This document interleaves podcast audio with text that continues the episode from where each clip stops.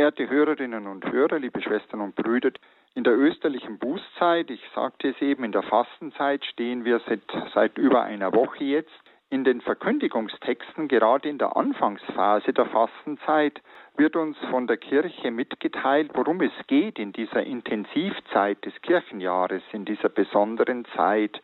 Und da hat auch wieder das heutige Evangelium gut gepasst, uns zu sagen, worum es geht in der österlichen Bußzeit. Wir hörten heute aus dem fünften Kapitel des Matthäus, aus der Bergpredigt, eine Passage, nämlich die Passage, in der Jesus wieder von der größeren Gerechtigkeit spricht. In jener Zeit sprach Jesus zu seinen Jüngern, hieß es zu Beginn, wenn eure Gerechtigkeit nicht weit größer ist als die der Schriftengelehrten und der Pharisäer, werdet ihr nicht in das Himmelreich kommen. Das könnte uns zunächst schon sehr erschrecken, wissen wir doch von den Pharisäern und Schriftgelehrten, wie sehr sie sich bemühten, das ganze jüdische Gesetz pingelig genau zu erfüllen. Und da sagt nun Jesus sein hartes Ich aber sage euch.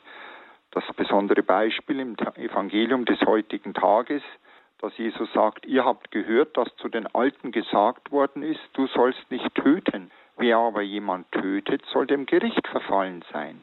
Ich aber sage euch, jeder, der seinem Bruder, und wir dürfen natürlich heute ergänzen auch und seiner Schwester nur zürnt, soll dem Gericht verfallen sein. Was will Jesus mit dieser größeren Gerechtigkeit? Was ist sie nicht? Ich denke, zum einen müssen wir festhalten, natürlich ist die größere Gerechtigkeit, von der Jesus spricht, kein Skrupulantentum. Die Skrupulanten sind ja immer arme, eingeengte Menschen, auch wenn sie ganz genau sein wollen. Beispiel kann ich mich erinnern, ein schönes immer für Skrupulantentum. Ich habe viel früher über Buße und Beichte ja gesprochen als Spiritual im Priesterseminar. Eine kleine Kleinschrift, eine Kleinschrift unseres früheren Spirituals vom Germanicum im Rom hat mir da sehr geholfen, Skrupulantentum zu erklären. Ist ein Beispiel, das vielleicht für den Allgäu auch passt. Da beichtet jemand ganz zerknirscht, der hat wirklich einmal einen schweren Diebstahl begangen, hat eine Kuh auf der Weide gestohlen. Aber er hat natürlich bereut, hat die Kuh zurückgebracht und dann denkt er, um Gottes Willen, jetzt war die Beichte, die er auch abgelegt hat und für die er die Lossprechung empfangen hat, weil er wirklich sich vorgenommen hat, das wird er nicht mehr tun. Er hat auch noch vergessen zu beichten, dass an der Kuh natürlich ein Strick dran hing an dem die Kuh festgebunden war. Und den hat er natürlich auch gestohlen, aber auch wieder zurückgebracht. Ein lustiges Beispiel für Skrupulantentum, dass man ganz genau sein will und es damit übertreibt. Aber es gibt natürlich auch die andere Seite. Es gibt einen sehr ja, vagen oft einen vagen Begriff von Buße und Beichte. Wenn jemand vielleicht dann beichten würde, ja, ich habe einen alten Strick auf der Weide mitgenommen, aber nicht beichtet, dass an dem alten Strick eine Kuh dran gehängt ist und das nicht bloß der Diebstahl eines kleinen alten Strickes war. Spaß beiseite, wir verstehen, worum es geht. Die größere Gerechtigkeit, von der Jesus spricht, das ist kein pingeliger Legalismus und das ist kein Skrupulantentum. Und das ist auch nicht bloß die äußere Buchstabengerechtigkeit, um denen es den Pharisäern und Schriftgelehrten sehr zu tun war. Die waren sehr ernsthafte Leute.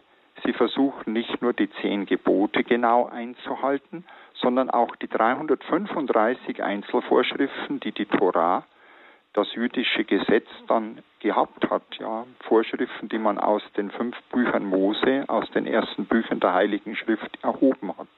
Und das versuchte man alles genau einzuhalten, was natürlich kaum möglich war. Und oft kam es auch dann wirklich zu einer Weise, dass gleichsam eine Vorschrift durch eine andere wieder aufgehoben wurde. Und da musste man wirklich dann ein Gesetzeslehrer sein, um sich gut auszukennen. Das kann es nicht sein. Was will Jesus? Jesus will, dass wir nicht am äußeren Buchstaben hängen bleiben. Er meint mit seiner größeren Gerechtigkeit, dass wir den inneren Geist des Gesetzes erfüllen. Und was ist der innere Geist des Gesetzes? Wir wissen es alle. Da geht es um die Liebe, da geht es um eine Dynamik. Und da gibt uns Jesus dieses ja schöne und auch drastische Beispiel im heutigen Evangelium. Ihr habt gehört, dass zu den Alten gesagt worden ist, du sollst nicht töten. Wer aber jemand tötet, soll dem Gericht verfallen sein. Wir können das gut verstehen, da ist eine äußere Grenze festgelegt. Das Leben ist heilig. Ich darf einem anderen Menschen nicht das Leben nehmen. Und nun geht Jesus weiter. Ich aber sage euch, jeder, der seinem Bruder auch nur zürnt, soll dem Gericht verfallen sein. Und wer zu seinem Bruder sagt, du Dummkopf, soll dem Spruch des Hohen Rates verfallen sein und so weiter. Was tut Jesus da? Er will uns einladen, ins Herz zu blicken. Es geht nicht bloß um das Äußere, es geht um meine innere Gesinnung. Wie denke ich über meinen Mitmenschen? Wie denke ich über meine Brüder und Schwestern? Da beginnt ja dann das Böse im Herzen.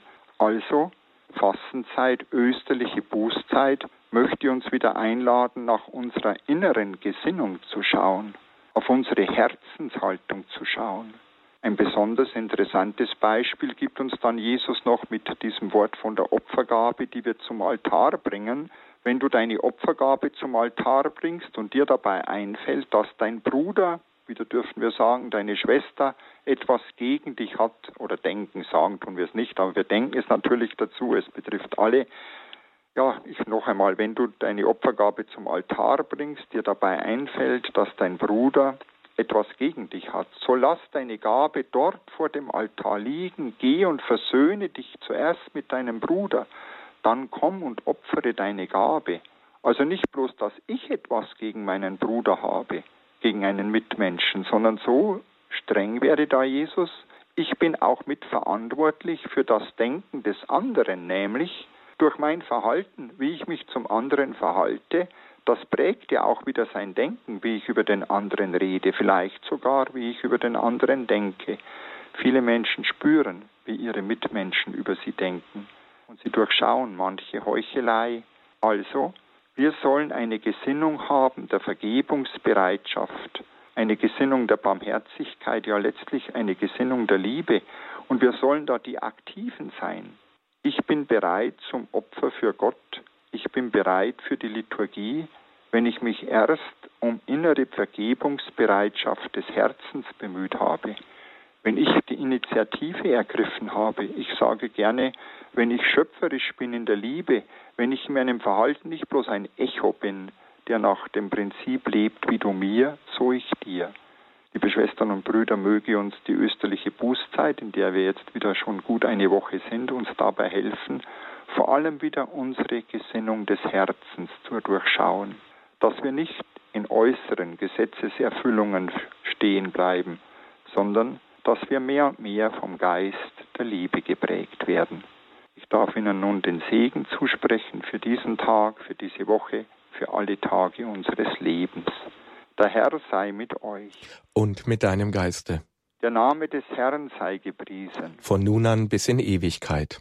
Unsere Hilfe im Namen des Herrn, der Himmel und Erde erschaffen hat. Segne, behüte und geleite sie alle, der allmächtige und gute Gott, der Vater und der Sohn und der Heilige Geist. Amen. Gelobt sei Jesus Christus. In Ewigkeit. Amen. Ich darf Ihnen noch einen schönen Tag wünschen.